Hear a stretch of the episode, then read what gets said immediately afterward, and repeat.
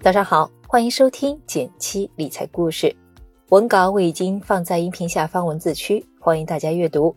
微信搜索“简七独裁，简单的简，七星高照的七。关注后回复“电台”，你真的会变有钱哦。话不多说，马上开始我们今天的内容吧。一直以来，妈妈喜欢把现金存银行。最近她老收到客户经理的电话，提到银行理财。有点心动，毕竟把大笔钱存银行定期，利息不高，灵活性还差，他就来问我有没有靠谱的理财产品可以买。为了让妈妈买的心服口服，我认真做了一番功课，今天来和你们一起盘一盘。首先，我们要明白，银行理财不等于银行存款。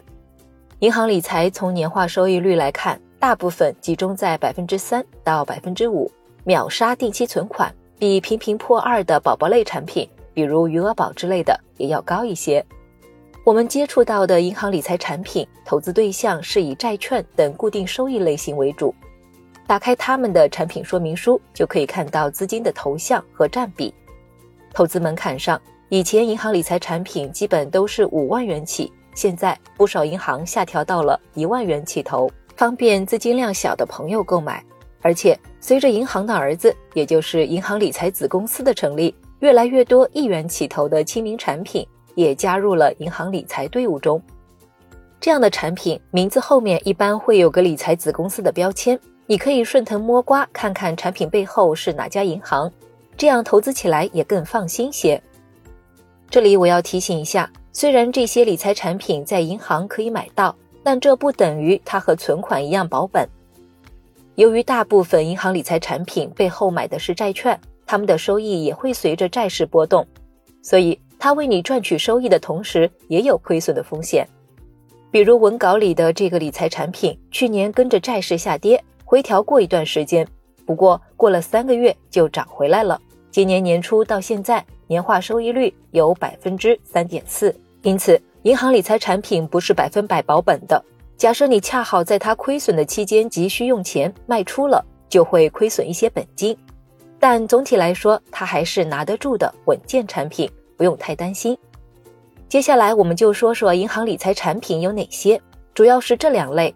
我把它们形容，我把它们形容为常驻选手和流动选手。什么意思呢？我分别解释。先说常驻选手，每个银行都会有几个理财产品。一般在它的 APP 上就可以买到，预期收益率在百分之三上下。从首页点开“金融”或者“理财”字样的图标，一般来说会出现在相对明显的位置。然后找到最短持有一天或者标明 T 加零的产品，这些产品灵活性比较高，可以用来存放你日常用的钱。文稿里我列举了几家银行的常驻活期理财产品，供你参考。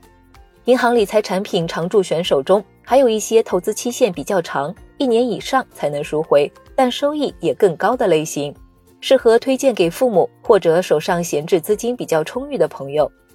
说完常驻选手，接下来就是流动选手了。这类银行理财产品通常收益超过百分之四，但它不一定固定在某一家银行来卖。今年你在 A 银行买了，可能明年再想买，它已经不在这家银行了，或者直接从市面上消失。所以在选择一款产品的同时，建议大家最好提前留意有没有其他好的替代品，可以有效避免临到头再去换一个产品，打乱你的投资计划。大家可以多去银行 APP 里刷一刷，常驻和流动产品搭配着买。当然，不论是流动还是常驻产品，格外重要的是考察产品本身质地。什么意思呢？近两年银行理财的花头也越来越多了。出现了一些投向权益类资产的产品，这就需要我们去阅读产品说明书，了解投资范围、产品的风险等级等基础信息。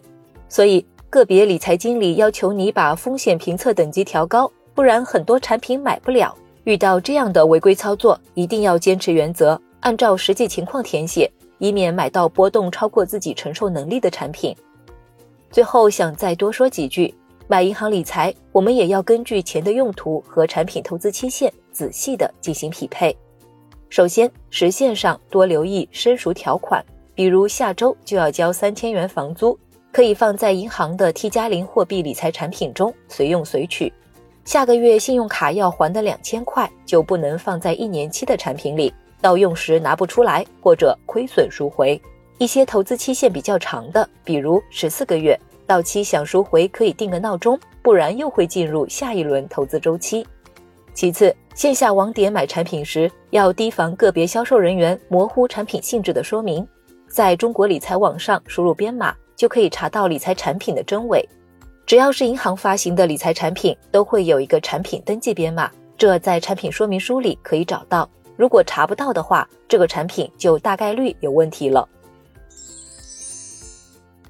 好了，今天关于银行理财产品就科普到这里了。如果觉得有收获，可以分享给身边理财的朋友。有其他疑问，也欢迎在评论区与我交流。